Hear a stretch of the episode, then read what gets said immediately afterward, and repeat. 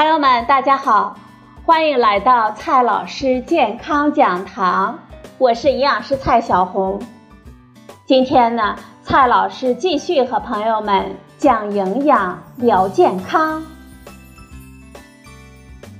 今天我们聊的话题是轻断食。减肥或许是当今社会最火热的健康话题了。从根本上来说，少吃多动是减肥的终极原因。但是啊，说易行难，对于想吃也吃得起的我们，却要少吃，实在是一件相当残忍的事情。所以啊。各种宣称能够在不饥饿的前提下少吃的减肥方法，也就吸引了无数朋友的前仆后继。轻断食呢，就是其中颇具号召力的一种。朋友们，在你决定尝试轻断食之前呢，我希望大家能够了解以下三个方面的问题。第一个问题，轻断食是什么？轻断食呢，它是一种控制饮食的方式，而不是一种具体的减肥食谱。它是指在一定的时间之内不吃或者是少吃，而在其他的时间之内呢正常进食。轻断食有各种形式，中国古代的过午不食，大致相当于每天十六个小时的断食。也是轻断食的一种形式，还有些朋友呢，每天只吃一顿饭，相当于二十三个小时断食。现在最流行的是五比二轻断食，它是指在七天的一个循环当中，五天正常进食，两天呢大大的减少进食量。一般的原则是，断食的两天当中。女性控制在五百大卡，男性控制在六百大卡。还有比五比二轻断食强度更大的交替轻断食，在这种方式下，每隔一天就断食一天，断食那一天的食物量是正常饮食的百分之二十五，也就是五百大卡左右。第二个问题。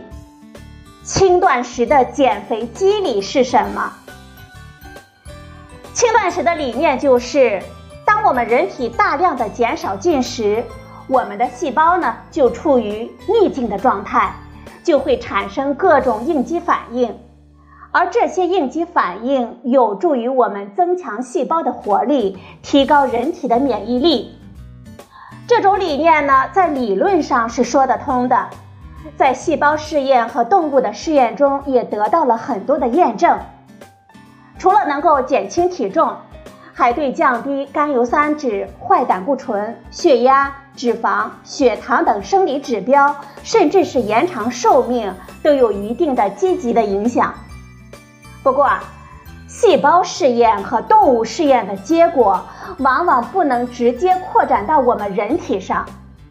轻断食对于我们人体健康到底有什么样的影响？高质量的研究证据还比较欠缺呢。二零一五年发表过一篇关于轻断食的综述，它涵盖了四十项的研究，结果就是轻断食能够有效减肥，效果呢是十周之内减少了六到十斤。也就是说啊，跟完全不加控制相比。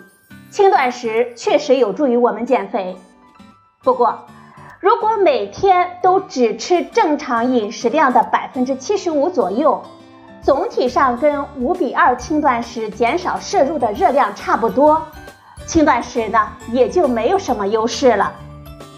也就是说，不管是轻断食还是持续控制热量的饮食，如果少吃的量大致相同，那么。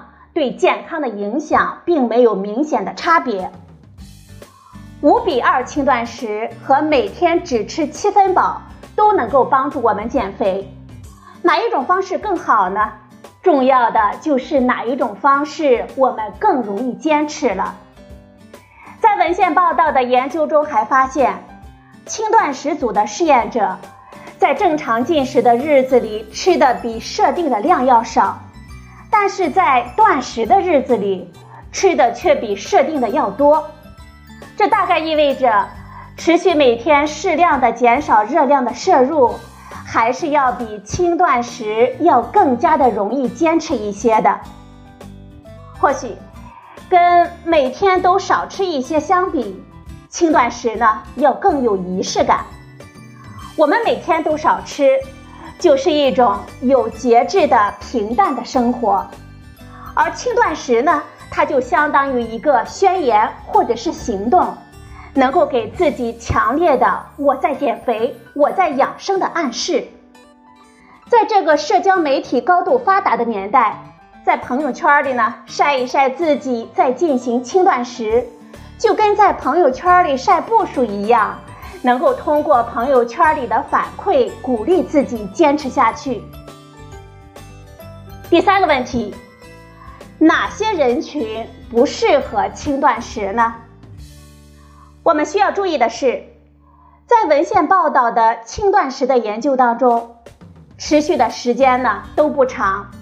虽然结果是有效了，但是我们恢复常规的饮食之后是否会反弹呢？我们如果长期坚持，会不会有什么样的影响呢？目前的研究呢都还无法回答。轻断食并不适合任何人群，我们要注意以下几类人群不应该进行轻断食。第一个人群，孩子们，因为孩子们呢，他们处于生长发育期，需要保证充足的营养。第二个人群，糖尿病人群，轻断食会导致血糖的大幅度的波动，所以啊。不适合糖尿病人群。第三个人群，孕妇、产妇，因为他们需要保证营养的充足，也不应该进行轻断食。总而言之，跟不加控制的饮食习惯相比，轻断食对于我们减肥和健康呢有积极的作用。实质上。它也是减肥金律少吃多动的一种实现的形式。